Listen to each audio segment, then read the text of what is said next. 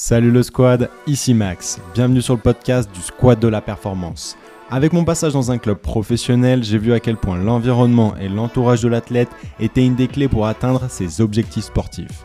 À ce micro, tu entendras des professionnels de tout horizon qui vont te dévoiler leurs meilleurs conseils santé et performance. Rejoins le squad dès maintenant. Aujourd'hui, nouvel épisode du Squat de la performance sur le sujet de la rupture du ligament croisé antérieur, qui est une des lésions du genou les plus fréquentes dans le domaine du sport. J'ai un king de la francophonie en ce qui concerne sa rééducation, mais surtout mon invité du jour est bouillant en termes de recherche scientifique. Florian, bienvenue sur le podcast du Squat de la performance. Peux-tu te présenter rapidement à ceux qui ne te connaissent pas? Merci Maxence pour, euh, pour l'invitation et puis pour, euh, pour l'introduction également. Euh, je suis Florian Foily, je suis masseur kinésithérapeute dans le Val d'Oise, banlieue nord de, Paris, au centre Orthosport où je, prends en charge donc que des patients qui ont eu des ruptures ou des reconstructions de ligaments croisés antérieurs. Et je travaille également à la clinique de d'Auron, donc sur la même commune. donc là, je travaille vraiment en multidisciplinarité avec des chirurgiens où euh, j'évalue en fait tous les patients opérés de reconstruction de croisés à différents stades de leur parcours, euh, vraiment de, du retour à la course, retour au sport, etc.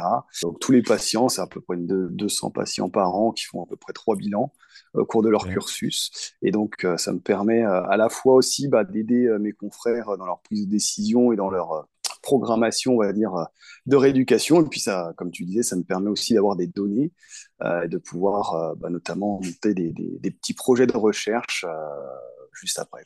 Je sais que tu es très, très actif là-dessus et c'est top qu'il y ait des personnes comme toi dans la francophonie qui, puissent ben, faire avancer le process.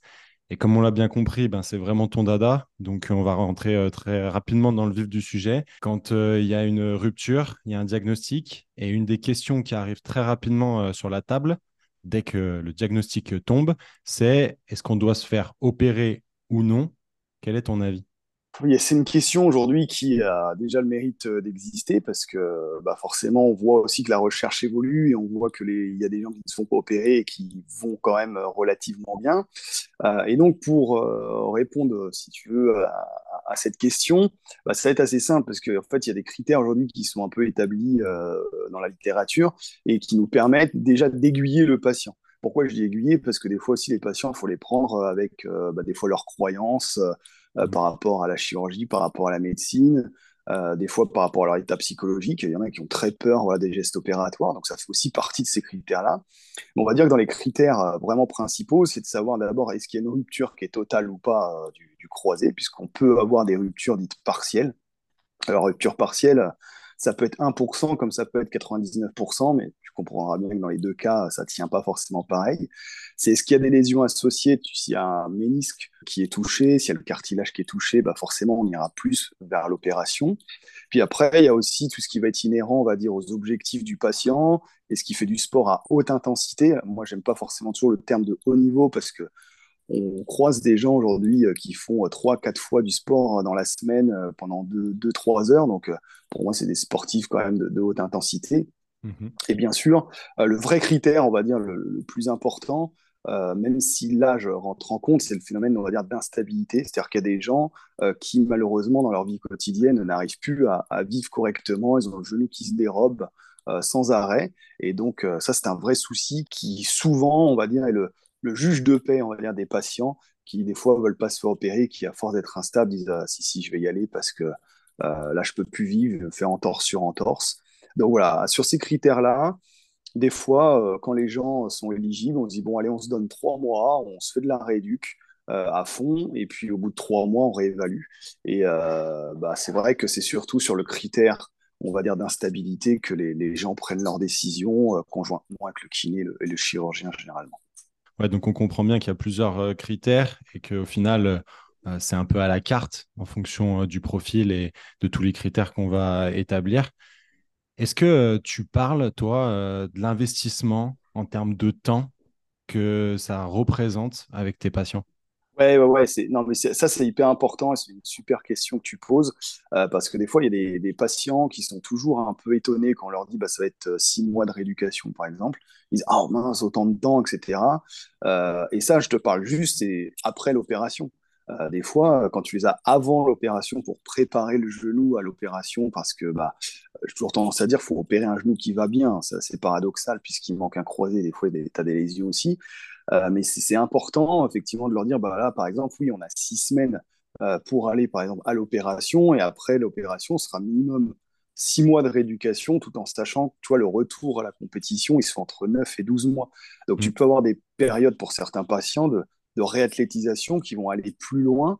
Euh, et ça, c'est important, euh, des fois, quand on parle d'objectifs euh, SMART, un petit peu avec le T qui représente temporel, c'est important de leur donner effectivement ce, ces délais dans le temps, parce que faut que les gens soient prêts justement à, ça, parce qu'au début, c'est toujours tout beau, tout rose, et puis après, au départ, tu fais pas mal de progrès, les gens sont contents, puis tu as toujours une période où tu stagnes un peu, et on voit que les gens, c'est pas physiquement qu'ils lâchent, hein, mais c'est plutôt des fois moralement. Je pense que c'est important euh, de leur donner des, délais. Et c'est important aussi de pouvoir, euh, euh, comme je dis, les évaluer régulièrement pour leur montrer aussi les progrès voilà, qu'ils font, que c'est pas parce que eux ils ressentent pas toujours le, la progression qu'il n'y en a pas eu. Des fois, peut être infime, mais ça peut suffire à de passer un exercice à deux jambes, à une jambe, sur telle, telle ou telle phase de contraction. Déjà, ça, c'est un plus. Quoi. Ouais, donc ça, c'est tout l'intérêt, euh, je pense, de, bilanter et, de partager avec euh, le patient. On en parlera un peu plus tard, mais euh, j'aimerais revenir sur le fait, on va prendre un, patient avatar qui vient de se, rompre, et lui, bon, bah voilà, on est parti du principe par rapport aux critères qu'on a, qui sont établis, qu'il va y avoir opération. Selon toi, dans quel délai et selon quels critères on doit euh, dire bon bah voilà maintenant c'est bon tu peux te faire opérer. Donner deux réponses. Il y, a, celle qu'on aimerait on va dire dans la vie de tous les jours c'est-à-dire opérer le patient dans la meilleure les meilleures dispositions possibles. Puis après bah, malheureusement tu as les délais parce que quand les chirurgiens des fois bah, ils ont pas de place ou une certaine place peut être un mois six semaines généralement quand ils te demandent de la préopératoire bah, tu dois faire avec ce, délai là euh, en tout cas ce qu'on sait c'est même d'expérience euh, parce que bon, il n'y a pas que, que, que l'effet scientifique, hein. euh, mais d'expérience, les gens qui n'ont pas la jambe qui tendent avant l'opération, euh, c'est compliqué. c'est hyper compliqué. Donc, s'il y a vraiment quelque chose à récupérer, vraiment, on va dire de manière prioritaire, c'est l'extension. Enfin, surtout en préopératoire. Alors, le déficit d'extension, il est multifactoriel, hein, dû au traumatisme. Des fois, c'est aussi des blocages hein, au niveau du, du, cerveau qui fait que par mécanisme de défense, en fait, on, on se maintient en, en, on appelle ça, hein, une légère flexion de 20 à 30 degrés. Et on va dire que c'est vraiment le mouvement le, plus important. Et après, il faut avoir récupéré euh, euh, aussi, on va dire, une musculature qui est, fonctionnelle. La littérature parle de 80% par rapport au côté opposé. Bon, ça, c'est toujours euh, voilà, un aspect quantitatif. mais je pense que l'aspect qualitatif, avec une bonne contractilité musculaire et de bonnes amplitudes articulaires, notamment en extension, ça reste à mon sens, cette expérience euh, primordiale pour espérer avoir des suites post-opératoires les plus simples possibles. C'est top parce que tu parles d'extension, mais finalement très peu de flexion. Déjà, pour quelles raisons Moi, j'ai déjà euh, mon idée, mais j'aimerais que tu nous l'exposes. Et surtout, euh, bah, comment tu accompagnes tes patients dans le but voilà, qu'ils récupèrent leur extension de manière optimale? Sur la flexion, c'est vrai que finalement, on s'est rendu compte euh, que les gens, quand tu fais de l'actif, euh, ils récupèrent quand même, euh, on va dire, la, flexion quasiment spontanément. Je dis pas qu'il faut plus mobiliser ou, faire de la flexion avec les gens, mais c'est vrai que les gens, c'est montré aussi, quand tu fais des séries de flexion-extension active, tu récupères mieux la flexion. Et surtout, on, s'est rendu compte aussi que les gens chez qui on forçait la flexion développaient des complications de manière un peu plus importante. Sur la flexion, c'est vrai qu'on voit quand même que les gens récupèrent, on va dire, spontanément plus rapidement. Euh, sur l'extension, c'est beaucoup plus compliqué. Euh, par contre, j'explique bien, en tout cas moi aux patients, que le patient doit faire partie intégrante du projet et qu'il ne doit pas être passif. Et que c'est pas parce qu'on va faire une heure, une heure et demie de rééducation deux, trois fois par semaine. S'il reste du temps, comme je dis, le, régime, c'est canapé, chips, agendas et, Netflix, voilà, pour, pour vulgariser un petit peu. c'est pas ça qui va faire avancer les choses. Donc c'est important aussi de, de rendre le patient un peu acteur hein, de cette rééducation, lui faire comprendre que, par exemple, voilà, un quadriceps se contracte, hein, voilà, un peu comme ça, on va éduquer un petit peu ce, patient-là en lui montrant des gestes, en lui montrant des contractions, en lui demandant de, le répéter à la maison. Mais ce qui est important aussi, c'est d'évaluer déjà euh, au cabinet, en centre, en tout cas, euh, quand on a le patient, est-ce qu'il sait bien faire l'exercice pour qu'il puisse le répéter correctement à, la maison. Et surtout, de ne pas leur euh, brider le mouvement, parce que des fois, on leur dit ah non, mais faites pas ci, bougez pas.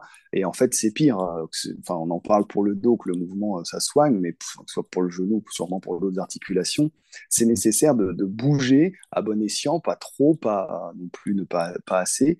Mais euh, c'est important aussi de, de montrer un petit peu au cerveau, parce que souvent c'est souvent lui qui est le responsable de ça, qu'il n'y a pas de danger à bouger et que donc il peut euh, un peu libérer la zone et puis euh, y aller euh, gentiment. Ouais, mais c'est intéressant que tu parles d'un patient acteur parce que finalement, à l'instar de Brian Littré, avec qui j'ai fait un podcast sur les lésions myoponevrotiques des ischio-jambiers, lui disait après une lésion comme celle-ci, tu es condamné à vie à travailler sur tes ischios notamment est-ce que euh, quelque part, après une, telle blessure, tu n'es pas aussi condamné à, vie à travailler euh, sur cet accident-là, on va dire? Ouais, si, si, euh, je, vois, bien son point de vue, mais c'est vrai qu'il n'a pas, il pas tort dans cet aspect-là. C'est-à-dire que c'est vrai que on sait par exemple que le phénomène arthrosique arrive post-croisé notamment, il est dû à la faiblesse du quadriceps. Donc, euh, euh, on a aussi notre rôle, nous, en tant que kinésithérapeute, bah, potentiellement de ramener, on va dire, à un niveau de performance, on va dire, euh, antérieur. mais après, c'est important, en tout cas, de, maintenir une certaine activité. Ne serait-ce au moins au niveau cardiovasculaire, tu as des écrits par exemple qui te montrent que si tu arrêtes le sport après un croisé, tu augmentes de 50% ton risque d'infarctus du myocarde. Donc c'est pas rien, hein, c'est quand même 50%. Et on voit que toi, d'un problème traumatique, euh, tu, deviens un problème de santé publique. Euh, donc c'est quand même euh, voilà, c'est important. Donc il faut encourager en tout cas l'activité, même si des gens des fois disent oh non mais moi je veux plus faire de foot, c'est bon, ça suffit. Mm. mais il faut qu'ils réussissent à trouver quand même une activité qui va leur permettre de pouvoir continuer à avoir une activité physique et sportive, et à nous en tout cas de ramener à des performances optimale. Hein. Quand je dis euh, des performances, des fois, c'est pas des, voilà, c'est de se retrouver au moins un état antérieur euh, qui permettre cette, cette euh, pratique sportive. Mais c'est vrai qu'on se rend vite compte que les gens qui, des fois, arrêtent la rééducation, arrêtent trois mois, reviennent, bah, vont avoir des fois des complications un peu mécaniques comme du syndrome fémoro-patellaire, etc. Parce que potentiellement, ils n'ont pas toujours maintenu, on va dire, le, capital musculaire qu'ils avaient pu acquérir par la rééducation et ou la réathlétisation. Justement, tu as parlé euh, de problématiques euh, arthrosiques par la suite.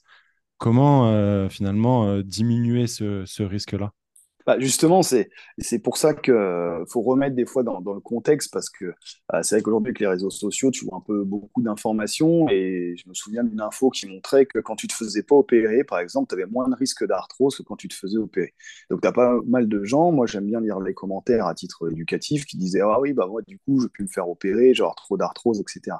Mmh. C'est pareil, il faut sensibiliser les gens à ce phénomène arthrosique-là et leur dire bah, Attention, euh, déjà, il y a l'arthrose symptomatique, donc c'est-à-dire vraiment l'arthrose qui va faire mal, qui va empêcher de bouger, qui, voilà, qui va être invalidante, entre guillemets, et tu vas avoir l'arthrose, euh, on va dire, radiologique, c'est-à-dire euh, tu fais une image, tu vois des signes d'arthrose, mais tu n'as pas mal.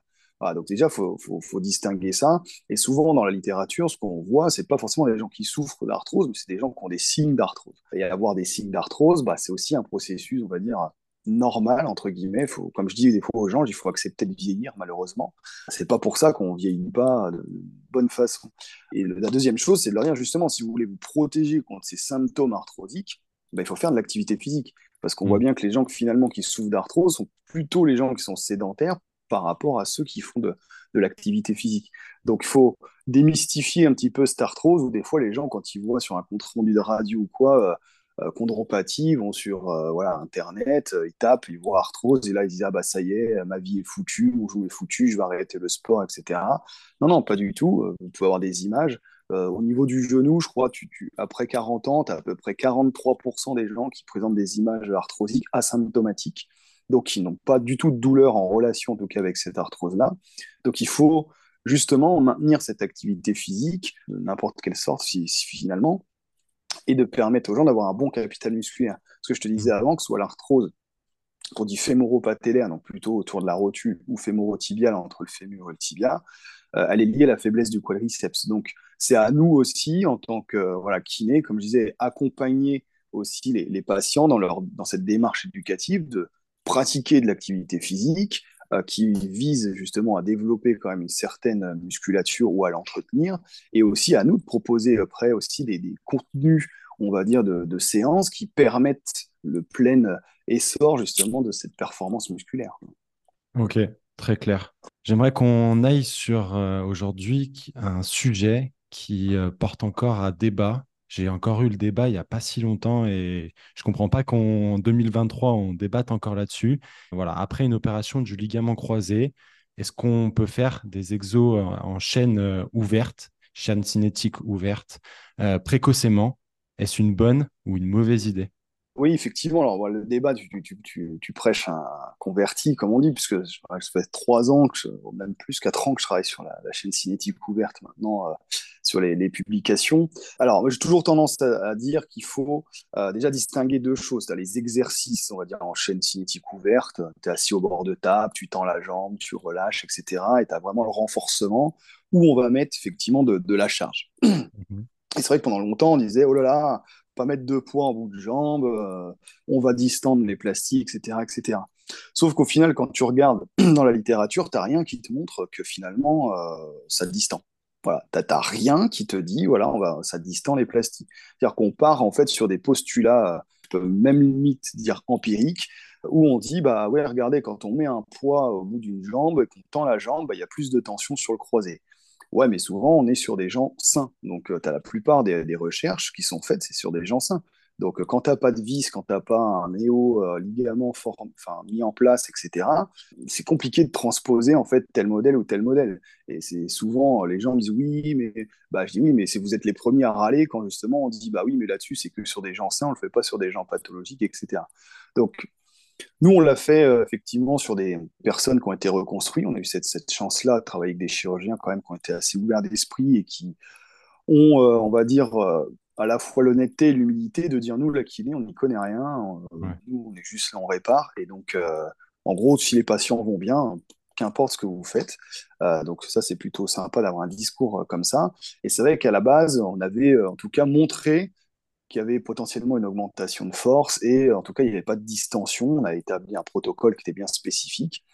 Et donc, il n'y avait pas forcément de distension, il n'y avait pas surtout de, complications. Là, on a un dernier truc euh, qui finalement euh, est, sorti, va, enfin, est en revue actuellement, et à même niveau finalement, tu vois, d'entraînement entre ceux qui avaient fait potentiellement plus de chaînes ouvertes et d'autres plus de chaînes fermées, on n'avait pas trop d'écart, tu vois, au niveau de la force. Par contre, euh, ce qu'on remarque euh, toujours, c'est qu'il n'y a pas de distension au niveau de la plastique.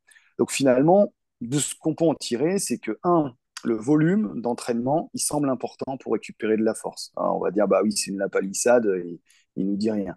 Mais en, attendant, moi, j'ai toujours des gens à trois mois qui me demandent s'ils peuvent commencer la presse ou le squat. Donc nous, on avait commencé, tu vois, par exemple, la chaîne cinétique ouverte euh, à un mois, 31,4 jours, tu vois, donc avec de la résistance, 60% de résistance. Euh, par rapport à la, à la, on va dire, à la résistance maximum du patient, euh, contraction euh, isométrique maximale volontaire.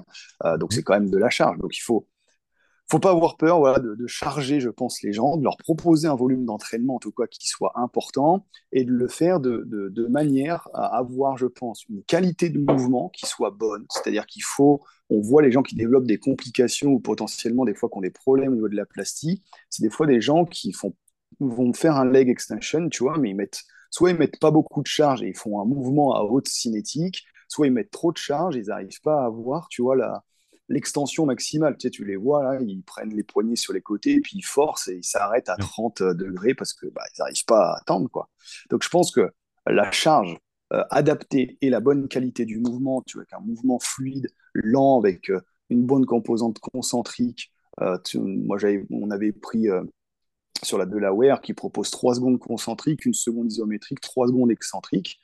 Tu vois, c'est une bonne qualité de mouvement, tu as une bonne charge, tu peux proposer un bon volume d'entraînement à ton patient avec de la charge, avec de la chaîne cinétique fermée, de la chaîne cinétique ouverte, sans danger. C'est sûr que c'est compliqué aujourd'hui de faire changer encore les, mentalités. On va dire que tu as des écoles un peu qui, s'affrontent, mais personne ne veut faire un peu de mélange entre tout ça. Mais l'idée, euh, c'est de se dire, bah, de toute façon, le, croisé euh, qu'on met, c'est un tissu, et le tissu s'adapte à la contrainte que tu lui mets. Donc si à un moment donné, tu lui mets une contrainte où tu penses que cette contrainte va être justement bénéfique, parce qu'on voit que les gens qui commencent le renforcement musculaire précoce, ils ont une meilleure vascularisation aussi au niveau de la greffe. Donc ça, c'est aussi c'est important. Donc des fois, il ne faut pas toujours euh, aller vite pour aller vite. Hein. Des fois, ils aiment bien, ils chargent à fond et tout, hein, en formation continue. Ils me disent, ouais, moi, pour activer, je charge à fond et tout. Bah ouais, mais des fois, on se retrouve à deux mois, trois mois, on a toujours un épranchement, on a des douleurs tendineuses, etc. Il y, a, un moment donné où on peut travailler la qualité, à un moment donné, on peut travailler la quantité. Et le but, c'est de réfléchir au mieux, en tout cas pour optimiser les performances du patient, que ce soit sur de la chaîne cinétique ouverte ou fermée. Je pense que si on réfléchit un minimum et qu'on regarde ce qu'il y a dans la littérature, c'est sans danger, en tout cas pour le patient. Ouais, ton discours est hyper rassurant. Et en fait, ce que je trouve intéressant, c'est qu'au tout début, tu as parlé de chirurgiens qui ne savent pas ce qu'on fait et qui parfois ont peur de ce qu'on peut faire mais parce que justement, euh, je trouve ça euh, super intéressant que toi, euh, tu aies travaillé là-dessus, parce que ça montre aux chirurgiens qu'on peut faire les choses correctement via, voilà, en s'appuyant sur des travaux comme les tiens, et que finalement, bah, derrière, c'est win-win.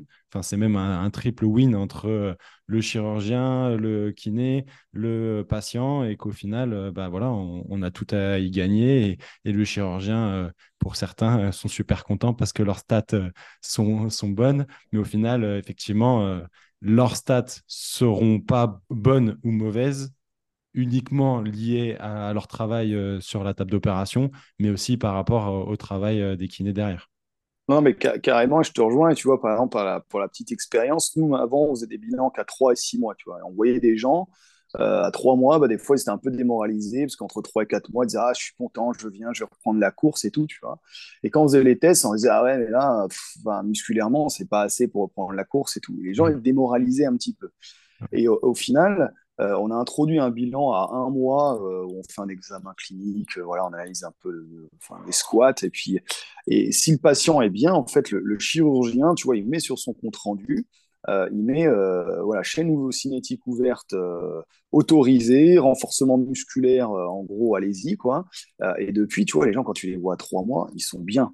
Donc, tu vois, c'est là où cette stratégie aussi de communication doit être améliorée parce que euh, moi, je jette la pierre à personne, mais je pense qu'il y a aussi bon nombre de confrères qui disent Ouais, mais nous, les chirurgiens, on les connaît pas trop, ceux-là, euh, je veux pas tenter tel truc ou tel truc parce que si après euh, ça va pas, ça va me retomber dessus. C'est cohérent, hein, cette façon de penser. Donc, je pense qu'il faut voilà, aussi améliorer toute cette communication en, disant voilà, les kinés, ils savent faire. Aujourd'hui, ils ont toutes les informations pour réussir. Euh, il y a aussi des, kinés qui sont aussi soutiens, qui sont toujours prêts voilà, à aider, donner les infos et tout. Et donc, euh, bah, comme tu dis, hein, le, but, la stratégie, c'est que tout le monde soit gagnant, que le chirurgien ait de bonnes stats, que le kiné soit content et que le patient euh, bah, il aille le mieux possible et qu'il ne récidive pas par la suite. Justement, quand on pose la question au patient, le mécanisme lésionnel, comment s'est passé le traumatisme, bah, souvent on se rend compte que la lésion, elle s'est faite sans contact, alors même que la plupart du temps, ils, sont, euh, voilà, ils ont pratiqué un sport euh, de contact. Pour quelle raison?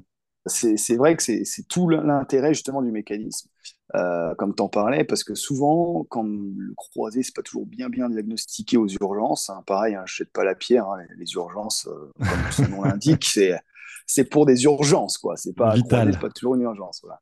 Et c'est vrai que les gens, en plus, ont tendance à minimiser parce que quand tu arrives, tu poses la question, ils disent Oh, ben non, non, c'est pas trop grave, j'ai fait ça tout seul euh, sur un changement de direction. Et là, c'est clair que c'est 80%, quoi. 80% euh, des gens qui se font un croisé, c'est sans contact. Alors, quand on dit sans contact, c'est sans contact direct sur le genou. Maintenant, on arrive quand même à, explorer pas mal euh, de choses. Et tout à l'heure, on parlait de cerveau. et c'est un peu ça. C'est-à-dire que quand tu abordes un match, euh, c'est pareil, hein, souvent les gens disent bah oui, euh, la non, non, il n'y a pas de fatigue musculaire. Tu as les deux tiers des lésions, c'est dans le premier quart d'heure. Normalement, dans le premier quart d'heure, c'est tes, muscles qui sont fatigués, il y a un problème. Donc en gros, tu peux avoir diverses raisons. Mais en tout cas, euh, ce qui va se passer, c'est qu'il y a un moment donné où ton cerveau va faire une erreur d'interprétation. Donc pourquoi? Parce qu'il est soumis ah, bah, le cerveau, c'est vrai qu'on a tendance à l'oublier, mais quand on fait un effort, le cerveau, mais c'est une machine. Il hein, mm. faut régler tous les mouvements, il faut interpréter tout ce qu'on entend, on écoute, on voit, etc. Euh, et ça, c'est pas évident pour lui. donc, il y a un moment donné, si on coupe, je sais pas, moi, je, suis un peu fatigué, je suis déshydraté, je suis un peu stressé par l'enjeu. Hein. On voit, par exemple, si on se rappelle Lucas Hernandez qui va rompre son croisé dans les premiers quarts d'heure du premier match de la Coupe du Monde en France voilà, tout ce contexte-là fait que bah forcément, il y a un moment donné, en fait, le cerveau fait une erreur d'interprétation. Et donc, bah, il envoie le message, enfin un mauvais message, euh, pour bien contrôler le mouvement. Et donc, euh, ce message est erroné. Donc, la, mécanique qui va en, résulter, va, être erronée également. Et donc, va provoquer en fait cette rupture du croisé. Et donc, c'est pour ça que c'est important, moi, le, mécanisme. Alors, comme je disais, pour orienter des fois la lésion euh, et dire, oula, à mon avis, peut-être que là, vous avez si ça, je vous conseillerais de faire, euh, peut-être voir euh, un chirurgien et d'approfondir au moins pour exclure la blessure grave, mais aussi parce qu'il te donne la direction. C'est-à-dire qu'à un moment donné, quand tu sais que ton patient, c'est une erreur sensorielle, on appelle ça, qui va avoir une influence sur le contrôle moteur, donc ce qui va contrôler vraiment ta mécanique de mouvement, et donc ta mécanique de mouvement ne va pas être bonne, euh, et tu sais que c'est sur une situation souvent qui est non anticipée et sur, euh, on va dire, un changement de, direction avec une décélération, bah, si tu mets ça tout bout à bout, bah, tu sais comment rééduquer un croisé au final. Tu sais qu'il faut que tu rééduques ton mouvement, il faut que tu rééduques le contrôle du mouvement, il faut que tu rééduques ton cerveau. Euh, et tu sais que la partie, on va dire, décélération et justement ce changement de direction, cette agilité, entre guillemets, hein, c'est-à-dire qu'au moment où tu changes de direction avec une prise de décision, mais tout ça, ça va être important. Donc, en fait, c'est vraiment la base. Le mécanisme, c'est la base qui te permet ensuite, euh, bah, effectivement, d'orienter quelque peu ta, rééducation sur les trois dominantes euh, motrices, sensitives et cognitives. Tout à l'heure, tu as dit une phrase, tu as parlé euh, d'entraînement euh, du cerveau et je pense que tu en as perdu euh, quelques-uns avec cette phrase.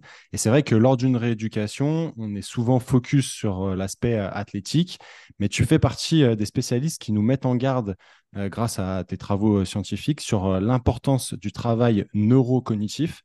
Peux-tu nous vulgariser cet aspect pour les sportifs qui nous écoutent? Oui, alors bah, c'est en fait c'est très euh, facile entre guillemets. Hein, on aime bien nous, en tout cas en science, utiliser des termes euh, compliqués, ça fait savant, euh, mais c'est pas si savant que ça.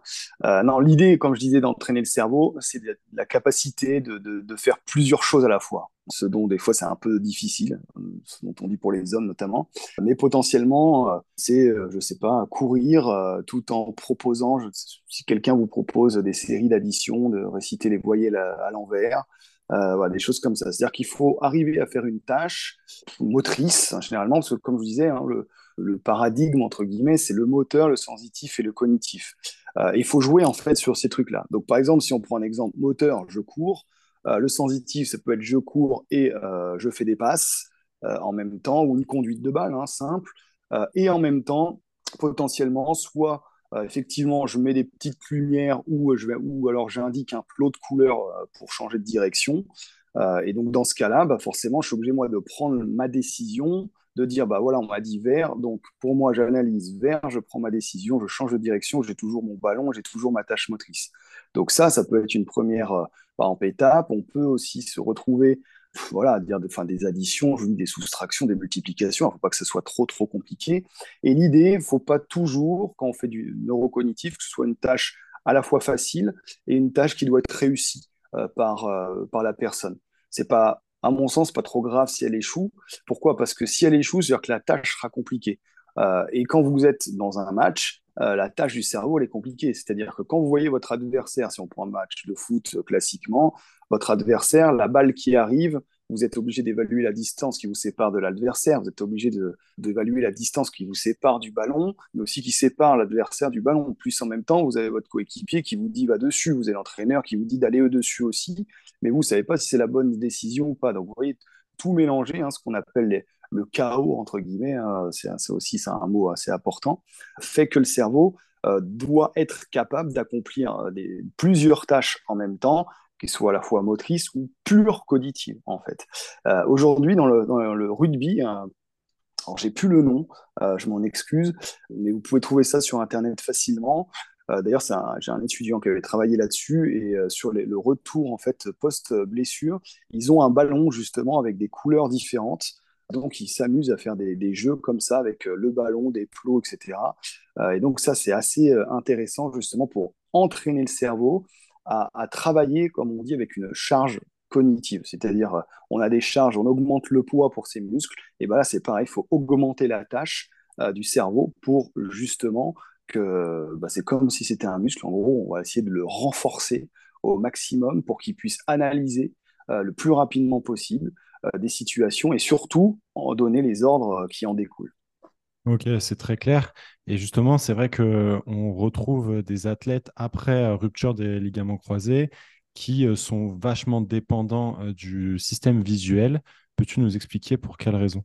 Alors, ouais, ouais, ça aussi, c'est hyper important. Ce système visuel, bah, en fait, c'est assez simple. C'est-à-dire, quand, quand, il vous arrive quelque chose, enfin, même au cours de la vie, hein, en fonction de, ce que vous faites dans votre vie, votre cerveau se remodèle tout le temps. Donc, il va utiliser euh, des plus de parties, un peu moins. Celle qui va utiliser un peu moins, bah, il va faire de la place, en fait, pour euh, d'autres parties. C'est comme un, c'est comme un ordinateur. Hein. Vous allez enlever des fichiers qui ne vous servent pas parce que vous êtes en train de télécharger un gros programme. Donc là, c'est exactement pareil. Et en fait, ce qui se passe, c'est que bah, quand vous êtes debout, généralement, on s'équilibre par rapport à ce qu'on ressent sous les pieds en priorité. Puis la vision, elle, intervient secondairement, mais surtout, elle va, nous aider à nous orienter dans notre environnement. On va suite à une opération du croisé, justement, on va perdre dans ces qualités de, ressentir, comme je vous disais, sous les pieds, ressentir la position d'une articulation, etc. Et donc, on va perdre ça au profit de la vision. Et donc, c'est pour ça qu'on a des patients qu'on dit dépendants visuellement. L'idée, c'est de travailler pas sans la vision, parce que la vision, comme on l'a dit, on en a besoin, mais il faut altérer cette vision. C'est-à-dire que, aujourd'hui, vous avez des lunettes stroboscopiques qui existent pour travailler là-dessus. Après, vous avez des trucs simples. Hein. Des fois, je dis des lunettes de soirée euh, avec des trous striés, etc. Fait que on va quand même pouvoir s'entraîner, mais en voyant un peu plus mal. Donc, en voyant mal, vous allez être obligé de vous équilibrer bah, justement qu'avec vos récepteurs somatosensoriels, c'est-à-dire vraiment ce que vous ressentez, la position de votre articulation, et plus forcément en fonction de ce que vous voyez, parce que la vue va être occupée justement à, gérer en fait cet environnement-là. Donc, c'est ça qui va vraiment être euh, aussi intéressant dans cet aspect sensitif, hein, comme on disait, c'est-à-dire vraiment rééduquer un petit peu cette façon de, de regarder, de s'orienter. Et si on a des, thérapeutes qui nous écoutent, c'est assez simple, on le voit au quotidien. Euh, on voit les gens quand ils marchent sur un tapis, ils prennent une reconstruction du croisé, ils regardent leurs genoux. Quand ils font un exercice, ils regardent leurs genoux. Ils montent sur une marche, ils, ils regardent leurs genoux. En fait, ils apprennent à contrôler leurs genoux via la vue et puis via ce qu'ils ressentent. Et tout ça contribue en fait à cette dépendance visuelle. Ok, mais en tout cas, c'est très clair. Tu vulgarises euh, la chose euh, parfaitement. Et euh, je pense que voilà, c'est un signe que tu maîtrises le, sujet parce que je pense que c'est compréhensible pour beaucoup d'auditeurs. Donc, c'est top. On se rend compte, dis-moi si je me trompe sur les chiffres, mais qu'il y a un taux de récidive malgré tout assez élevé. Il me semble que c'est de l'ordre de 30%. Selon toi, pourquoi il y a autant de rechutes? Ouais, alors, alors 30%, tu vas l'avoir euh, chez les plus jeunes. Ouais, quand tu as en dessous de 22 ans. Euh, après, ça va dépendre euh, effectivement des sports. et puis, ça dépend aussi de ce que tu lis. c'est toujours la même histoire. Mhm. on va dire, allez, il y avait un truc qui était sorti là sur les, les cinq championnats élites. Tu avais quand même tout confondu, on va dire, les en dessous de 22 ans, les, les plus expérimentés. Tu avais quand même ouais, 18% de récidive. Donc, c'est pas rien. Hein. Et il euh, faut savoir en plus que euh, nos amies euh, athlètes féminines, elles, quand elles évoluent dans le haut niveau, dans le football, elles ont 42% de récidive. Donc, c'est quasiment une sur deux qui récidive. Alors, pourquoi il y en a énormément? Et c'est pareil, hein, tu as, beaucoup de facteurs là-dessus. Alors, chez les jeunes, on part dans, dans, dans l'hypothèse que potentiellement, la concentration d'hormones, de, enfin, de facteurs de croissance autour de la plastique pourrait conduire en fait à une distension au long terme. Euh, ce qui ferait que c'est peut-être pour ça que tu vois, en dessous de 22 ans, tu es à les 25, 30, 28%, je crois. Euh, et après 25 ans, par exemple, tu tombes à 5, enfin, entre euh, les 7 et 15% pour les, les, plus importantes. Donc ça, ça peut être effectivement une, une des causes. Après aussi, on voit que ceux qui récidivent, c'est pas forcément ceux qui ont les lésions les plus graves. C'est des gens qui ont des mécanismes non contact, tu vois, comme on, discutait justement avant, et qui ont des lésions isolées finalement du croisé. Donc c'est pas les blessures où tu te retrouves avec les deux ménisques, ton, ton, cartilage fracturé, etc. Je pense en tout cas que pendant longtemps, parce que là on parlait de neurocognitif, mais c'est tout jeune, hein. quand on dit tout jeune, je sais même pas si c'est à 5 ans dans le monde de la recherche, mmh. euh, et on sait que le cerveau c'est quand même la structure peut-être la plus complexe euh, qui existe, en tout cas dans, dans l'individu. Donc ça peut expliquer euh, je te dis les facteurs de croissance chez les, chez les, plus jeunes, potentiellement, effectivement, le rôle du cerveau qui a été négligé aussi pendant, pendant quelques, quelques années. Et puis aujourd'hui euh, aussi, si on parle un peu de la population, on va dire euh, tout le monde, bah, on a un gros problème qui est la sédentarité. Hein. aujourd'hui, justement, il y a des scores là, qui sont sortis, à, allez, je crois, avant-hier ou hier, qui montrent que finalement, bah, le taux de lésions de croisés, bah, il a encore augmenté. Ah, pourtant, on fait de la prévention, pourtant on fait ci, pourtant on fait ça, et pour autant ça augmente. Mais le problème, c'est que tu te rends compte que bah, les jeunes, ils font aussi moins en moins de sport. Et moi, par exemple, j'ai pas mal de jeunes qui se font des, lésions en faisant du hand au collège, tu vois, au lycée, du basket, de l'acro-gym, euh, des trucs comme ça. Et euh, bah, c'est pareil, hein, le, surpoids, hein, euh, si tu as un IMC au-dessus déjà de, de, 30, tu multiplies par 3 fois et demi ton risque de croiser. Donc c'est énorme. Et aujourd'hui, 30, ça peut aller vite pour certains c'est assez compliqué là-dessus. Et puis après, euh, c'est pareil, hein, j'ai envie de dire aussi dans, dans, le monde du sport, alors je vais peut-être pas me faire des copains, mais bah, tu te rends compte que les jeunes, ils développent pas un schéma moteur euh, au top. Euh, quand tu as des jeunes footballeurs pour travailler avec eux, quand tu leur demandes de faire un squat, tu demandes de faire une fente, quand ils ont 14-15 ans, des fois quand tu vois le résultat, même quand tu leur as montré avant, bah, comme je dis toujours, c'est un peu comme un tableau de Picasso, quoi. Donc c'est là, mais c'est un petit peu désarticulé. Euh, et donc, je pense qu'il y a, potentiellement aussi des efforts à faire sur la, capacité à apprendre aux, jeunes aussi à bouger, euh, de leur apprendre à faire du renfort musculaire. On en parlait hein, tout à l'heure justement de ces qualités musculaires qu'il faut développer. Et, on se retrouve des fois aussi avec des gens forts, mais pas athlétiques. Donc, tu vois, ça manque des fois de, force réactive, ça manque d'explosivité. Et c'est des choses qui sont essentielles à la fois dans la prévention des blessures primaires, mais aussi, tu vois, dans le, risque de, récidive. C'est, euh, je crois que le. Alors, parce que là, attends, déjà, quand on parle de récidive, il faut dire c'est soit le même genou ou l'autre. Hein. Alors que quand c'est l'autre, c'est raison de préciser. Mm. Donc, il faut, préciser parce que quand même, on est sur deux jambes. Euh, et donc, c'est vrai qu'il euh, y avait une étude là, 2005 qui montrait que finalement, le taux de récidive sur le genou opéré diminue au fur et à mesure que le, le, taux de récidive sur le genou non opéré augmente. Euh, je crois que c'est dans les 24-36 mois où tu as la croisée en fait, des pentes. Donc, tu as à peu près, tu vois, 2-3 ans. Mais moi, j'en ai, ils ont récidivé des fois à, à 5 mois, 6 mois. Et en as, ils ont récidivé bon, à 10 ans. Donc, euh, ça va vraiment dépendre, mais c'est vrai que chez les très jeunes, quand même, tu, malheureusement, tu as toujours le doute, même, même quand tu as des bilans qui sont top, des fois, ils vont super bien, et puis, euh, voilà, huit mois après, ils ont fait l'autre ou, le même. C'est un petit, peu, un petit peu triste pour eux, quoi.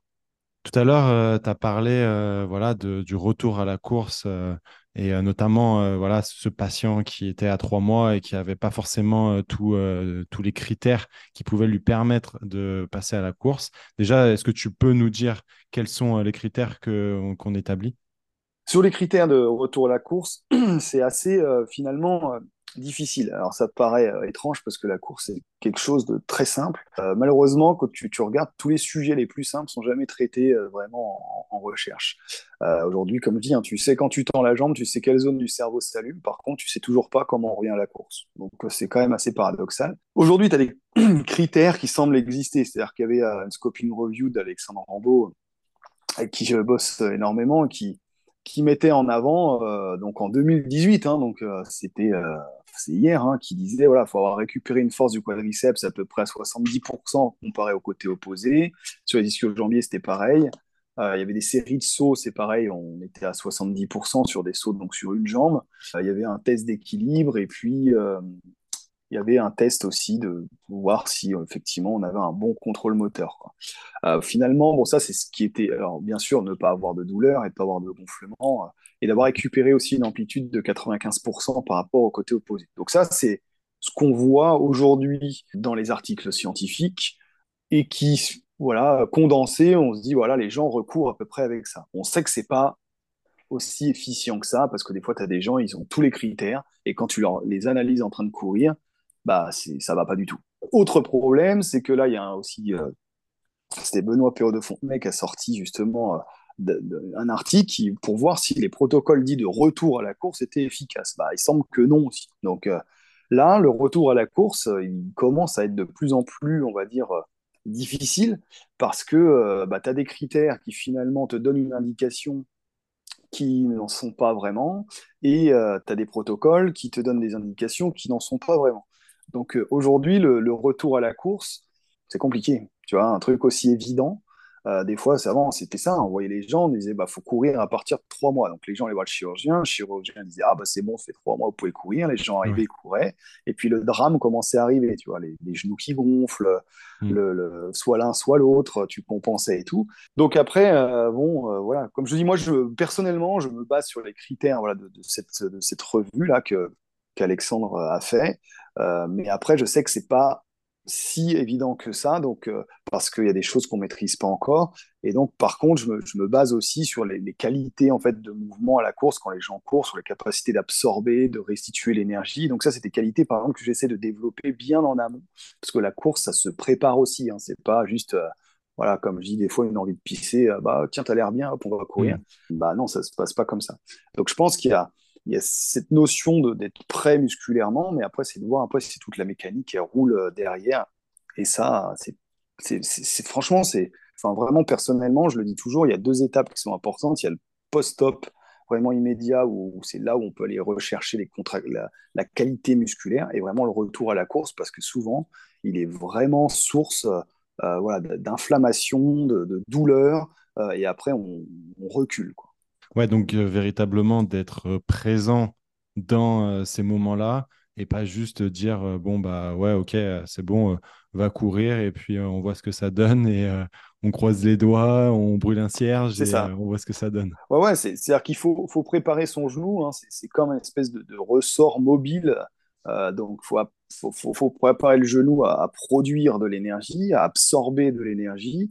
Mais il n'y a pas que le genou, hein, parce qu'il y a aussi, on voit le pied. Il y a, aujourd'hui des excellents articles, par exemple, de, Romain Tourillon, qui, mmh. qui, de François Fourchet, qui, voilà, qui montre le rôle vraiment du pied, qui a été peut-être oublié, hein, le pied-cheville, euh, voilà, on faisait son petit renforcement du mollet et puis on était content.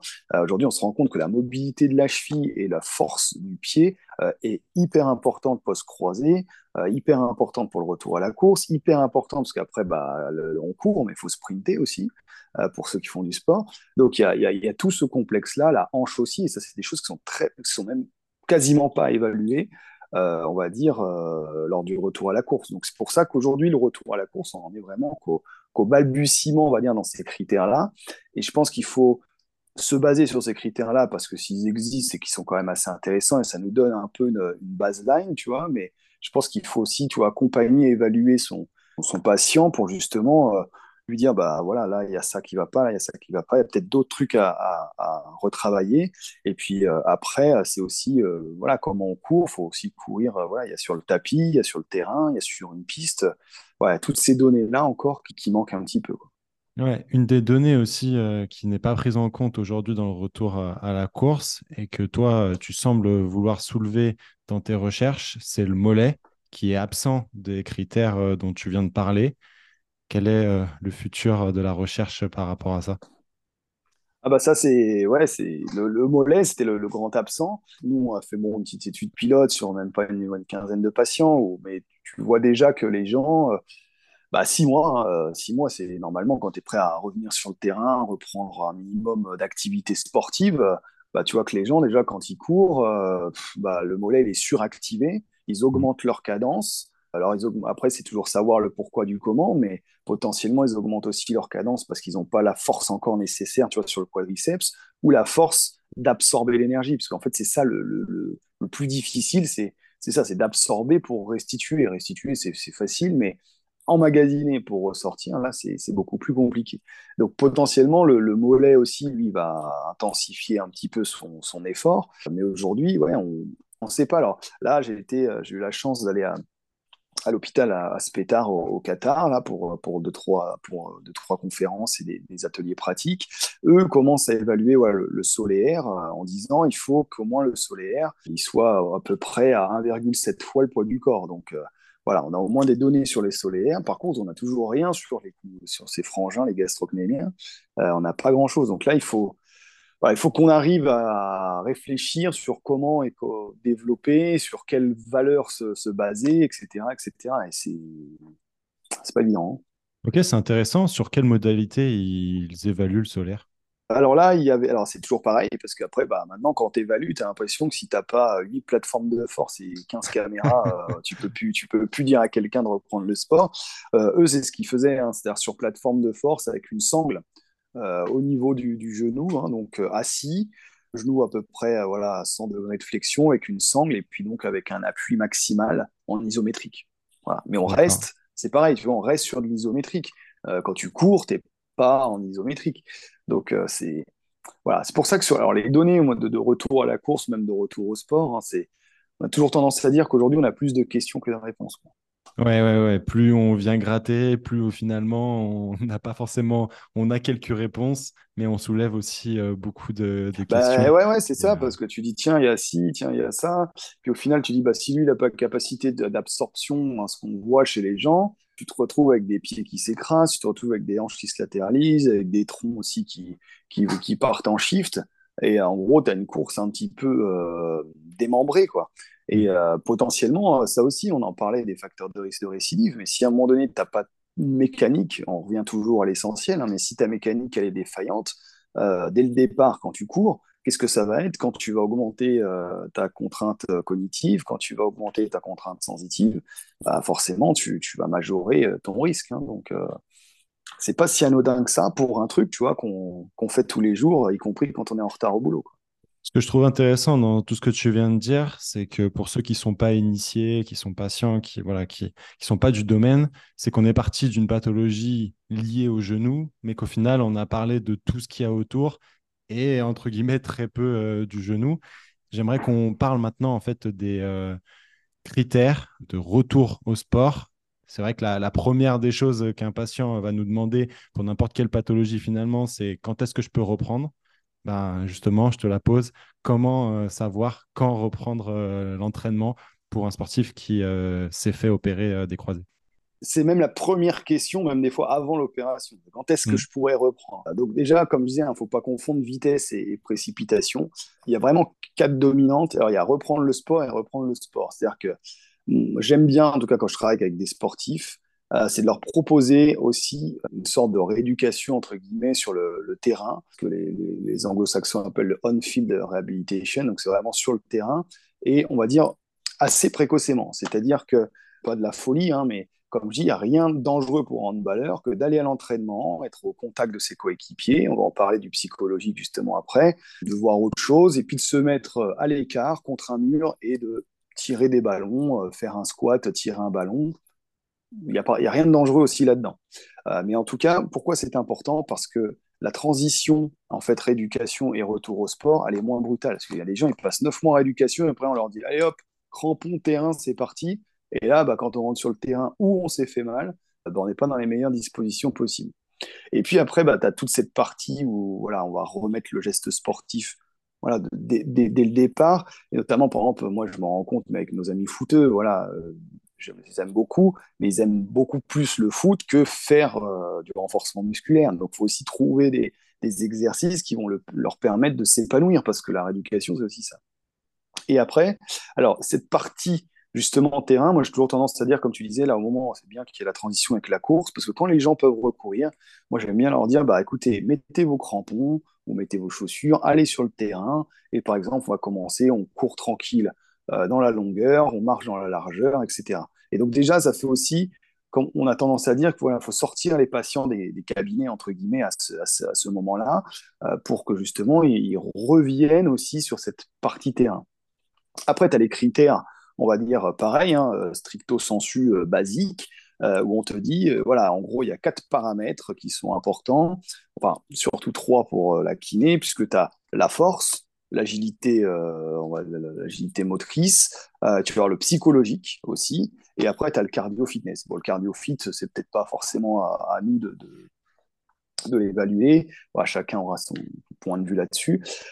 La force, qu'est-ce qu'on attend? On attend à peu près, en tout cas sur le quadriceps et ischio, d'avoir récupéré à 90% par rapport au côté opposé. Alors 90%, c'est toujours pareil que 90% de quoi? Donc il y en a, ils nous disent, bah oui, il faut avoir les données avant l'opération. Bah oui, mais ça c'est bien quand on fait du suivi, mais quand on fait pas de suivi d'équipe, tu les as pas. Donc euh, tu te bases par rapport au côté opposé. Par contre, on sait que c'est pas assez, parce que si mon côté opposé il est faible, euh, bah, je vais récupérer 90% d'un truc faible. Donc au final, euh, c'est bien, j'ai deux fois le risque. Donc euh, il y a des bases aujourd'hui, il y a des, des, normes qui existent. Il y a un site qui est très bien fait, qui s'appelle, je crois que c'est ACL Values ou values.nl.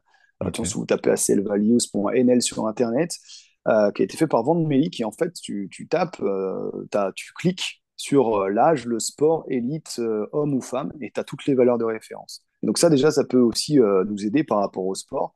à voir est-ce que j'ai un, athlète qui a, récupéré correctement par rapport au côté opposé, mais est-ce qu'il a des forces de des côtés sur ce quadriceps et ischio-jambier qui sont bonnes? Parce que c'est pareil, c'est des forces qui souvent sont en newton-mètre par kilo, ce qu'on rapporte toujours à la masse du patient. Mm-hmm. Et donc, ça nécessite quand même des dispositifs pour calculer ça. Ou alors, après, faut être un peu mathématicien, c'est-à-dire si on évalue avec un dynamomètre, c'est euh, effectivement prendre euh, la longueur euh, du, segment jambier, rapporter, etc., voilà, comme si c'était un cercle, puis on, se fait son petit problème de mathématiques, mais ça marche, ça marche bien aussi.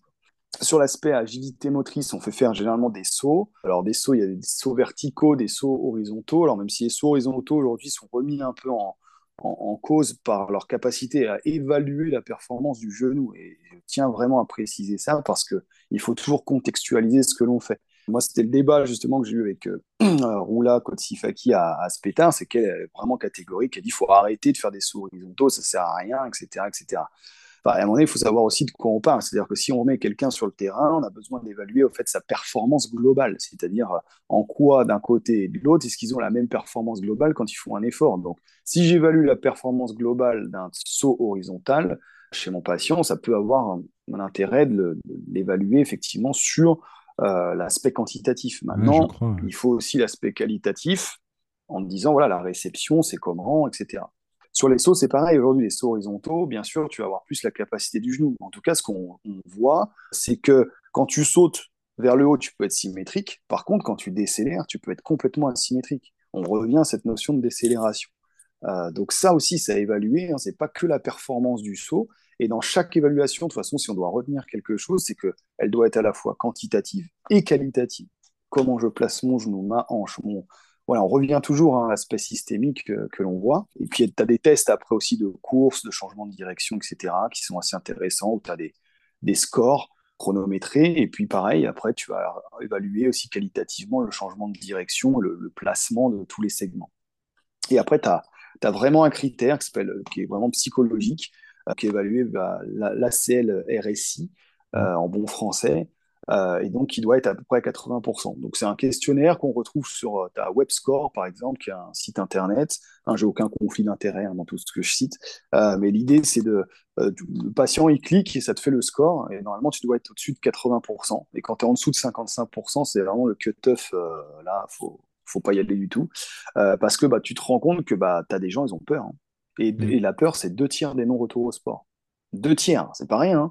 C'est pas parce que ton mec il est faible, c'est pas parce qu'il a ci ou ça, c'est parce que le mec, il a peur. Voilà, tout simplement. Donc, il y a un moment donné, c'est pour ça que je me dis, on n'est pas, nous, alors nous, on n'est pas psychologue, hein, c'est un, vrai métier. Euh, les gens, c'est toujours aussi compliqué, tu vois. Alors, quand tu es dans le monde du sport pro, bah, et voir un psychologue du sport et tout, c'est, ça paraît euh, anodin.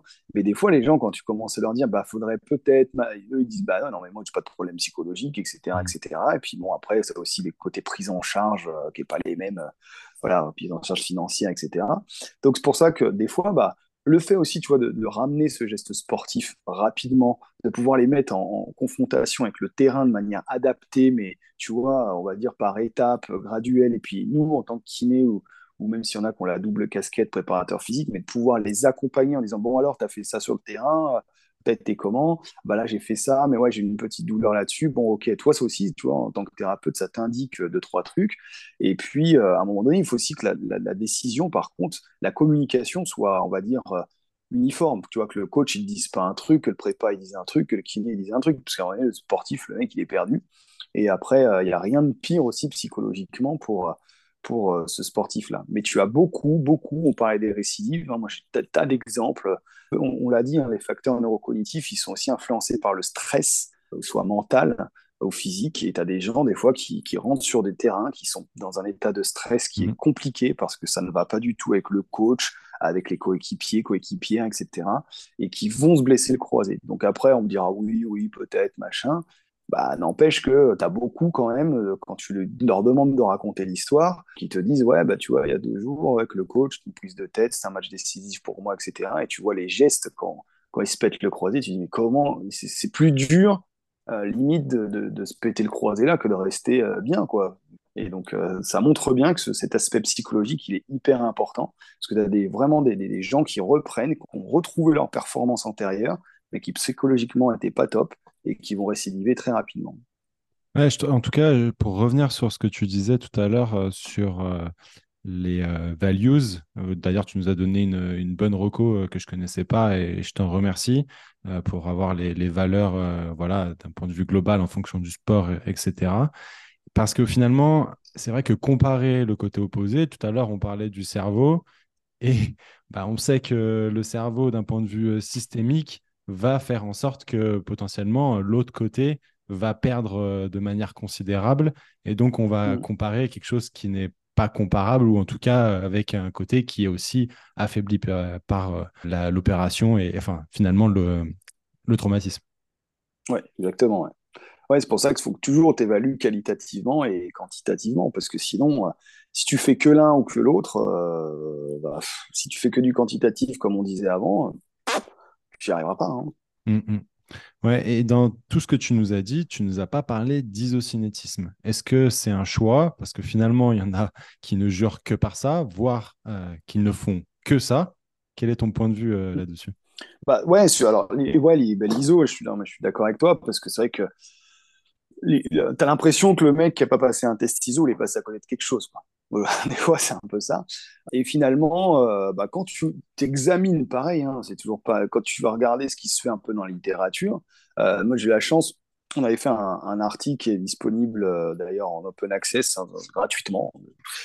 et du coup, on s'était dit tiens, on va essayer de faire le bilan le, mieux possible pour un footballeur, parce que le problème, il est là aussi, c'est-à-dire qu'aujourd'hui, tu fais du foot, du rugby, du ski, de la danse ou du patinage artistique, tout le monde fait le même bilan la partie ISO, c'était Nicolas Le Coroller qui travaille à l'hôpital Latour, euh, qui, avait fait justement tout un, travail de recherche sur l'ISO. Donc, je lui ai demandé de lui ai confié cette partie-là.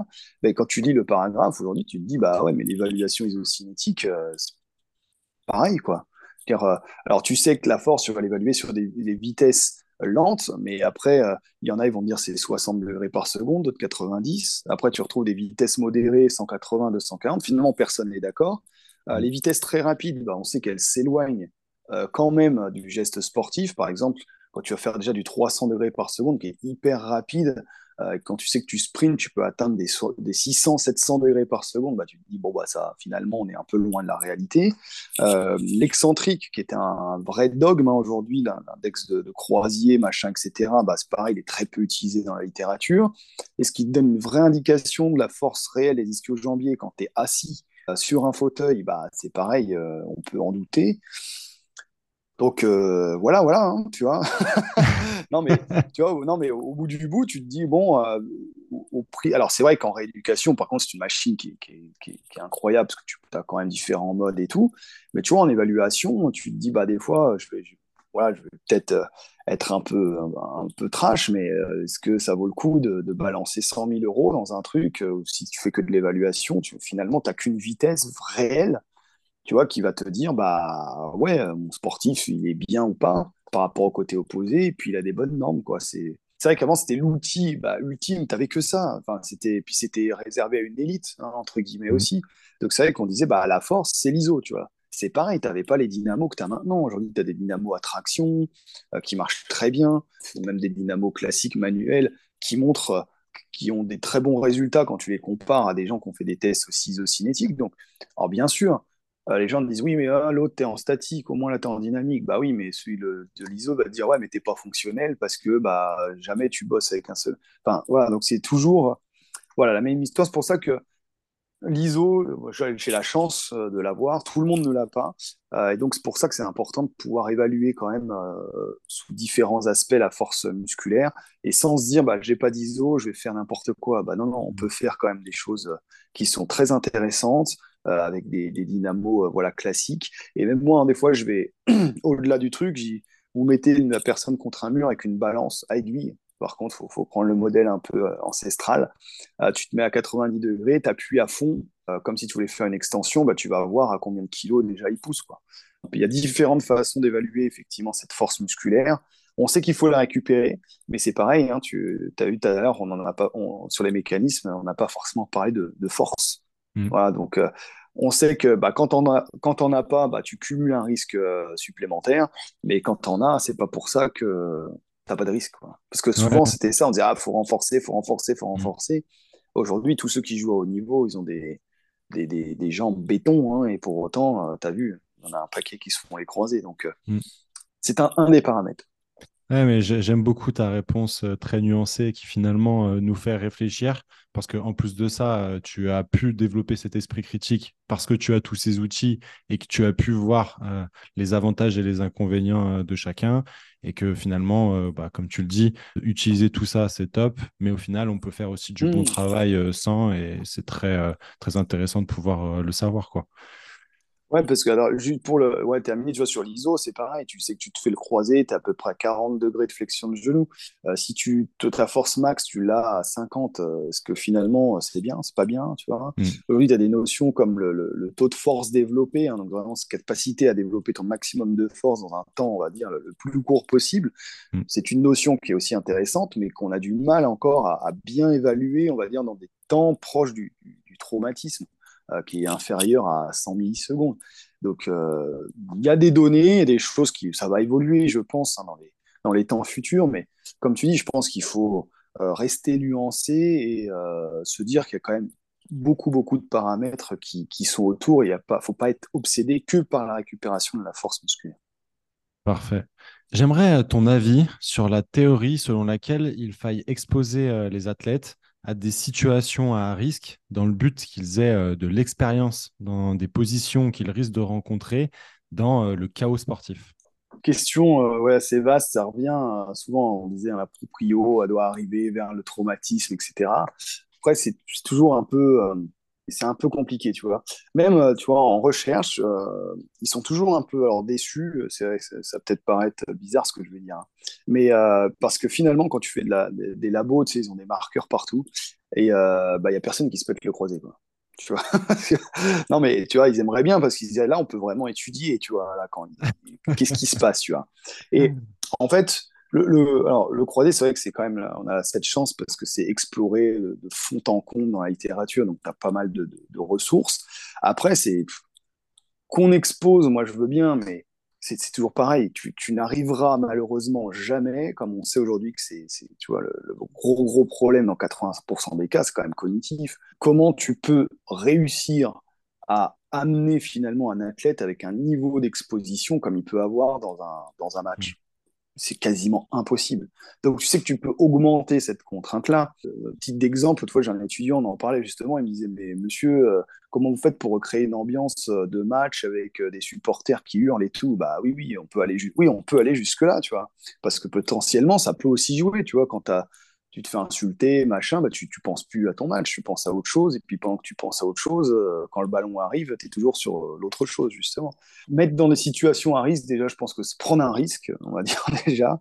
Euh, et bon, malheureux, on n'a pas trop de lésions en, rééducation.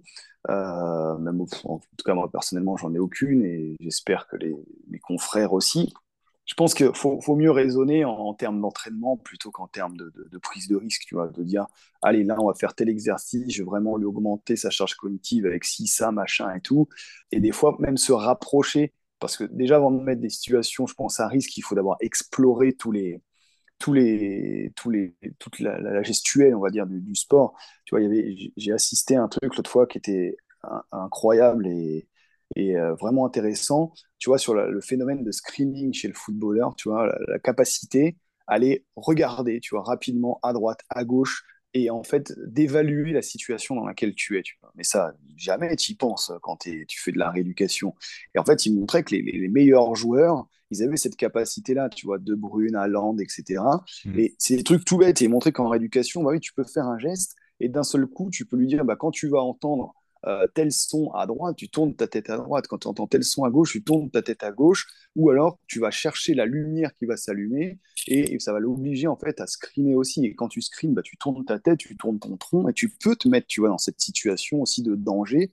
Et pour autant, tu es dans une situation entre guillemets de danger, mais qui se rapproche euh, voilà, à, ton, à ton sport. Parce qu'après, tu peux aussi faire euh, tout avec des ballons, pousser dans tous les sens et tout, mais ça n'a pas lieu d'être intéressant. Donc je pense que avant de remettre dans ces situations de danger, comme on disait avant, les limites de la proprio, faut, on parlait surtout de l'entorse de cheville, on disait ah, faut vraiment les remettre euh, à fond, euh, limite à, la limite de l'entorse. Pour le croiser, euh, je suis pas forcément sûr. Je pense qu'il faut surtout aller entraîner vraiment le, le, mouvement, entraîner le cerveau et tous les sens justement, hein, que ce soit alors bon, euh, l'odorat, euh, on peut passer dessus, mais en tout cas sur la vue, sur l'ouïe, euh, tout ça, le toucher, tout ça, oui, effectivement, ça, va être important. Et je pense qu'il vaut mieux aller dans cette direction-là plutôt que d'essayer de mettre le, sportif dans des difficultés mécaniques, parce qu'on sait que de toute façon, c'est pas toujours le, le mécanique qui va être déficient sur la lésion. C'est Arsène Wenger, euh, l'ancien entraîneur des Gunners d'Arsenal, qui euh, expliquait qu'il avait fait intervenir une université, euh, je crois, suédoise ou norvégienne au sein du centre d'entraînement des Gunners pour justement savoir à quel point le footballeur prenait l'information. Et effectivement, ça rejoint ce que tu disais, où il se rendait compte les, les, moins bons scannaient 4 à 6 fois leur environnement avant de recevoir le ballon, dans les 10 secondes avant de recevoir le ballon, alors que les autres plus grands joueurs, c'était du 6 à 8 fois. Donc ça rejoint véritablement ce que tu disais euh, sur cette capacité de prise de décision, de mobilisation au niveau cervical, la, motilité oculaire, etc. Mmh. Et, c'est d'autant plus vrai, euh, justement, ouais, il montrait ça, c'est-à-dire qu'ils partent même du principe que si tu screens tellement bien qu'au final, tu es capable d'anticiper ce qui va se passer. Et on l'a dit, la lésion du croisé, elle arrive quoi Sur un truc qui est non anticipé. Et il montrait, je sais plus, enfin, tu vois, des images avec des passes, euh, enfin, d'outre-tombe. Et en fait, ils disent, mais en fait, c'est pas forcément que la passe était difficile, mais c'était la, capacité de pouvoir, euh, si tu veux, visualiser le fait de pouvoir faire cette passe dans cet environnement-là, parce que justement, tu vas analyser cette situation et tu sais que ta prise de décision qui va en découler, il y a 90% de chances que ça se passe vraiment comme tu l'as imaginé, parce que bah, comme tu dis, tu as l'expérience, euh, tu as ceci, tu as cela, et que tu as su analyser la situation et en tirer euh, justement profit. Quoi. Ouais, et pour revenir sur ce que tu disais tout à l'heure euh, sur l'étudiant qui te posait la question sur les conditions de match, je ne sais pas si tu avais eu écho, mais et d'ailleurs je ne sais pas où en est ce projet, mais il me semble qu'il y avait un, casque de réalité virtuelle qui euh, remettait en condition justement euh, le sportif. Donc là, euh, de ce qu'on m'avait expliqué, c'était voilà un sportif, admettons un joueur de Liverpool qui était dans l'ambiance d'Anfield avec le bruit des supporters, la pression et la charge neurocognitive, comme tu le disais, d'avoir bah, voilà, les, les, 21 autres acteurs, le ballon, toute cette pression-là que le joueur reçoit. Et je ne sais pas si tu as déjà eu écho de, de ce genre de projet. Non, je sais que ben, ils utilisent de plus en plus hein, la réalité virtuelle. Hein, de toute façon, en éducation aujourd'hui, la réalité virtuelle va prendre, je pense, un essor important parce que ben, on voit des, résultats aussi. Et comme tu disais, au niveau cognitif, euh, ça marche plutôt pas mal. Donc j'ai pas, non, par contre, j'ai pas cette notion-là euh, de, de, recréer vraiment l'environnement de jeu. Par contre, je sais qu'effectivement, euh, en tout cas sur, tu beaucoup de jeux qui, existent sur des, comment ça s'appelle, comme chez Oculus, etc. Là, de chez Google. Et donc on remet effectivement, en tout cas, le, sportif dans l'environnement de course, de jeu, de changement de direction. Et, et des fois, c'est hyper intéressant et c'est bluffant euh, vraiment, euh, alors c'est vrai que c'est toujours un investissement, mais on, voit des gens, c'est incroyable. Vous avez des gens, ils veulent pas, ils ont peur de, de, changer de direction, ils ont peur de décélérer, et, d'un seul coup, euh, moi, je me souviens une fois d'un patient qui, ne voulait pas faire un exercice, on, l'a mis sous réalité virtuelle. Il bougeait, mais j'ai jamais vu bouger comme ça, jamais même filmé. Tellement, enfin, c'était, c'était impensable et incroyable. Parce qu'à un moment donné, c'est ça, comme tu dis, tu as un tel niveau d'immersion que le cognitif reprend le dessus en fait sur le, mouvement et c'est le cognitif qui dit bah si mais là faut faire ce mouvement là et quand tu n'es plus là à te focaliser toi sur ton mouvement à te dire ah ouais mais attends là si je plie là je risque d'avoir mal et si mmh. je fais ci et ça bah, c'est sûr que quand tu te focalises sur ton articulation, tu as plus de chances de ne pas faire le mouvement que quand tu n'y penses pas. Mmh. Et on revient justement à ce vidéo dépendant euh, que peut avoir euh, le, patient. Ouais. c'est assez intéressant et je pense que l'avenir, en tout cas, va, va se tourner euh, sur ces choses-là. Justement, on a parlé beaucoup de tests, de return to play.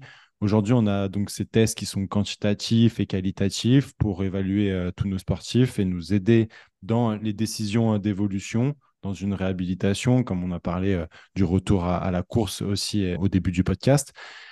Comment tu vois l'évolution dans la prise en charge des décisions du return to play dans les dix prochaines années?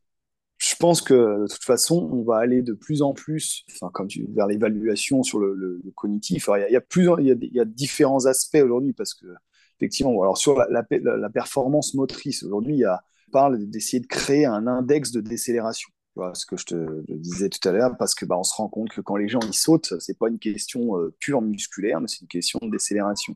Nous, on a fait, on va présenter à Monaco là, au congrès du CIO là, en, mars, justement, euh, et on avait été bluffé, parce qu'au début, tu pars d'un truc, tu te dis, bon, on va évaluer la performance des sauts, et puis bah, quand tu vois que les mecs qui sautent, ils ont euh, même pas 10% d'asymétrie, mais quand ils atterrissent, ils en ont 40.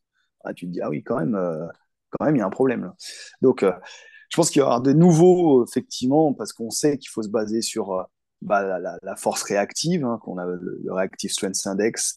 Euh, donc, euh, mais c'est pareil, à un moment donné, il faut arriver à démocratiser en fait ce, genre d'indice parce que, comme je te disais, il faut des plateformes de force, il faut ci, il faut ça. Alors aujourd'hui, tu as des applications comme MyJump qui existent, qui permettent quand même, à des minima, d'avoir des, trucs sérieux. Hein, ce pas des petites applications qui servent à rien. Mais je pense que c'est l'avantage, comme tu disais, dans 10 ans, je pense qu'on aura énormément de choses qui vont évoluer technologiquement, qu'on va avoir, que j'espère en tout cas que euh, l'ensemble des confrères euh, ou même autres euh, pourront effectivement avoir accès à cette technologie parce qu'on voit aujourd'hui bon voilà elle n'est pas trop chère j'espère que ça va rester en tout cas dans, cette optique là je pense que déjà de manière moteur on va pouvoir mieux évaluer et puis d'un point de vue cognitif c'est pareil aujourd'hui tu vois on a beaucoup des tests qui commencent à arriver avec bah, justement des prises de décision. Euh, par exemple, tu as, trois couleurs. Quand tu as une couleur qui s'allume, c'est tel test. Hein, c'est plus juste tu te mets comme ça et puis au top départ, tu vas. Euh, des fois, c'est euh, une couleur, un test. Donc, tu pars sur trois tests. Des fois, c'est marrant en plus quand tu fais ça parce que quand tu dis, voilà, bleu, c'est single up test, triple up test, c'est vert et, allez, euh, je sais pas moi, euh, triple crossover, c'est rouge. Tu dis, allez, on se met en place. Et là, tout de suite, déjà, as... au fait, euh, c'est quoi déjà? Donc, tu vois, le, déjà, le, cognitif, déjà, il est déjà, il est déjà pas là. Tu as ça, et puis j'ai une collègue, la Agathe Douvert, là, qui, est, vraiment aussi qui est très ingénieuse, euh, qui elle justement, tu vois, fait un agility test, donc c'est un test en T. On va mettre un système de lumière pour le changement de direction, parce que c'est standardisé, tu pars d'abord à droite, après tu vas à gauche, etc. Là, la lumière t'indiquera la direction à prendre, et après, euh, elle met un système d'écran, tu vois, avec des, un nombre de joueurs, tu vois, qui passent à l'écran, et à chaque coup de sifflet, la personne doit retenir le nombre de joueurs qu'elle a vu. Tu tu vois, je pense qu'on va venir sur des combinaisons en fait de tests qui allient à la fois, bah, comme je disais, les changements de direction, la prise de décision et l'aspect euh, l'aspect cognitif. Mais à mon sens, ce qui est important, c'est d'avoir après cette technologie à portée de, tout le monde, et ça, je l'espère, parce que c'est, voilà, comme on disait, on parlait aussi de la récidive tout à l'heure hein, dans, le milieu de podcast, mais tout le monde n'a pas accès à l'évaluation, donc à un moment donné, c'est aussi, euh, bah voilà, tu penses avoir fait la meilleure éducation possible, tu as, tout fait, tu as tout donné, mais potentiellement, il y a peut-être des trucs que tu n'as pas vu, tu peux pas évaluer. Et mm. après, euh, il y a un autre aspect aussi, je pense, en tout cas, moi, qui, qui, m'intéresse énormément, c'est cet aspect aussi multidisciplinaire, tu vois, dans ce retour au, sport. C'est Aujourd'hui, euh, c'est vrai qu'on accorde de plus en plus de, poids aux, patients, et ça c'est important aussi. C'est vrai que c'est à lui de décider, hein. c'est pas au chirurgien ni au kiné. Mais je pense que c'est important aussi de sensibilité, tu vois, les coachs, les prépas physiques, les kinés, et se dire bah, qu'un coach, ils savent, euh, et dire bah, c'est pas juste six mois ou c'est juste sept mois. Euh, c'est juste, ok, c'est six mois, mais qu'est-ce qu'il en pense le prépa? Qu'est-ce qu'il en pense le chirurgien? Qu'est-ce qu'il en pense le kiné? Et toi, qu'est-ce que tu en penses? Parce que souvent, on oublie aussi le, sportif ça aussi, quand les différents acteurs du monde du sport vont maîtriser aussi tous voilà, ces, ces, petits indicateurs ou autres, mais je pense que ça va faire que euh, bah, évoluer aussi, euh, enfin, en tout cas j'espère, sur le, le, retour à la performance. C'est vrai que tu parlais de tous ces tests euh, et de cette évolution avec la charge neurocognitive. Je crois que c'est notamment Dustin Grooms qui a mmh. vachement fait de, travaux à, ce sujet-là et j'ai été initié à, tester entre justement le côté très standardisé, tu sais, quand tu pars, etc. Et justement, ben, utiliser ce type de, de charge neurocognitive. Et les stratégies que tu emploies ne sont pas du tout les mêmes.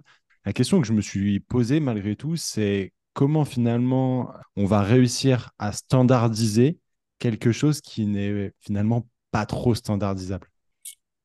Ouais, et puis surtout, c'est que tu vas un peu à l'encontre de ce qu'on dit, puisque on dit qu'il faut justement que ce soit que les tests soient spécifiques. Tu vois, on dit, bah ouais, un footballeur, il est ça, ça. Donc, à un moment donné, c'est. Alors, nous, ce qu'on avait essayé de faire, tu vois, on s'y était mis. Euh, il y avait euh, Nicolas de, de Latour, tu avais aussi euh, Maxime et Geoffrey de, de, Clairefontaine, puis on avait vu Grèce, Italie et tout. Et donc, on s'est dit, tiens, il serait bien d'avoir un espèce de temps lab, entre guillemets, tu vois, où voilà, un truc standard, force, machin. Et puis, un temps terrain, tu vois, où là, tu vas évaluer, bah ta charge cognitive quand tu es sur ton terrain. Quand tu... Alors bien sûr, tu es encore loin de ce que tu peux avoir sur, euh, dans les conditions de match, comme on disait, mais au moins tu fais euh, bah, des, des, sprints répétés, tu fais d'autres tests aujourd'hui qui existent, tu peux inclure du cognitif, mais on sera obligé, hein, comme tu disais, on est toujours obligé de partir vers du standard, vers le, spécifique. Donc c'est toujours le, souci. C'est comme quand tu parles des fois sur l'inhibition euh, ou la, la MI, tu dis bah faut imaginer le mouvement. Bah, les gens ils disent ouais mais comment vous savez euh, qu'il imagine le mouvement? Vous pouvez pas évaluer. Donc bah c'est pareil. Comment tu vas évaluer si ton cerveau n'a pas répondu, il a répondu bien, ou si c'était un coup de chance, ou c'est parce qu'il a déjà vécu huit fois ou dix fois la même situation en rééducation, tu vois. Et donc il la maîtrise celle-là? C'est aussi ça qui fait euh, un peu aussi la, richesse de la performance sportive aujourd'hui. C'est qu'on a des trucs qui sont imprévisibles, euh, aussi bien sur des performances que malheureusement sur, sur des blessures. Comme on dit, hein, le risque zéro n'existe pas et je pense qu'il n'existera jamais. Donc, euh, hmm. Mais après, c'est à nous de faire en sorte, aussi bien de manière, on va dire, singulière aussi, mais au niveau environnemental aussi du, sportif, qu'en tout cas, il y ait le moins d'épisodes de blessures possibles. Ouais, carrément. En tout cas, ça fait réfléchir. Je te remercie pour euh, ta réponse. Flo, je vais te passer euh, la dernière question, ma question euh, passe décisive. Qui aimerais-tu entendre passer au micro du squat de la performance? Écoute, bah, y a, je ne sais pas si tu connais Maxime Gaspard de Clairefontaine. Ouais. voilà. Donc, on a, quand même bien sympathisé. Un, bon ami, je pense qu'il a, il a aussi ce. On s'est vu là, samedi justement sur un, sur un symposium. Et je pense aussi qu'il a potentiellement toute cette expérience de comment euh, imaginer la performance, tu vois, au sein d'un groupe, quand tu es dans une sélection et tout. Ça, c'est aussi en, plus de son boulot de, kiné qu'il fait au, quotidien avec des athlètes euh, de haut niveau. Et je pense qu'aussi cette notion justement de d'inter-multidisciplinarité euh, peut, peut, être intéressante sur, en tout cas sur cet aspect-là, dans la prévention des, des blessures et du risque de récidive. Ouais, top, top, top. C'est vrai que son nom revient assez régulièrement à mes ah, oreilles, notamment euh, via Steve, euh, qu'on connaît tous les mmh. deux. Donc, effectivement, ça serait un plaisir de pouvoir. Alors, vraiment, euh, puis c'est quelqu'un voilà, de, de, très ouvert euh, aussi, hein, parce que on en connaît des gens qui te disent ah, bah oui, non, mais ça, c'est pas prouvé, euh, on fait pas et tout. Je dis bah si des fois, si on faisait ce qui était prouvé en kiné, on ferait pas grand chose. euh, donc, non, mais c'est vrai. Et c'est pour ça que des fois, le, petit côté imprévisible, c'est quand même. Euh, que ce soit dans les soins, que ce soit dans la performance sportive, ça fait partie du job. Et puis, bah, quand c'est un, un, plus, il faut aussi bah, pouvoir en tirer du positif. Quoi. Carrément. Flo, je te laisse le mot de la fin. Bah écoute, euh, merci en tout cas Maxence de m'avoir invité pour, pour ce podcast. C'était vraiment un, pur plaisir. Moi, j'ai pas vu le temps passer. C'était vraiment vraiment cool. Et puis bah écoute, quand tu veux, on remet ça. Ah bah, écoute, avec grand plaisir. En tout cas, moi aussi, je tiens à te remercier, Flo, pour cette masterclass parce que je sais qu'il y en a qui, qui payent pour ce savoir. Et effectivement, je pense que l'épisode aurait pu euh, durer euh, des heures tant le sujet est vaste. Euh, pour que les, gens sachent, j'ai véritablement écrit des pages de, questions en, préparation de ce podcast. Mais bon, voilà, il faut faire des choix, surtout d'un point de vue pratique que ça soit accessible au, plus grand nombre. Mais finalement, je pense que ça va pas non plus frustrer euh, nos collègues professionnels du sport et ils vont ressortir avec euh, des réponses. Mais effectivement, je pense que s'il y en a qui sont euh, frustrés par l'absence de, questions, qui n'hésitent pas à écrire en commentaire voilà, leurs questions et pourquoi pas éventuellement faire un, deuxième épisode parce que je pense qu'on aurait encore plein de choses à, se dire. En tout cas, je tiens à remercier tous les fidèles qui, écoutent le podcast chaque semaine. Et puis pour ceux qui, nous découvrent, eh ben, je les invite à, s'abonner voilà, sur, au Squad de la Performance sur YouTube et leur plateforme de podcast préférée. En tout cas, nous, on se retrouve mercredi prochain, 18h. D'ici là, je te souhaite de prendre un maximum de plaisir dans ton sport. Force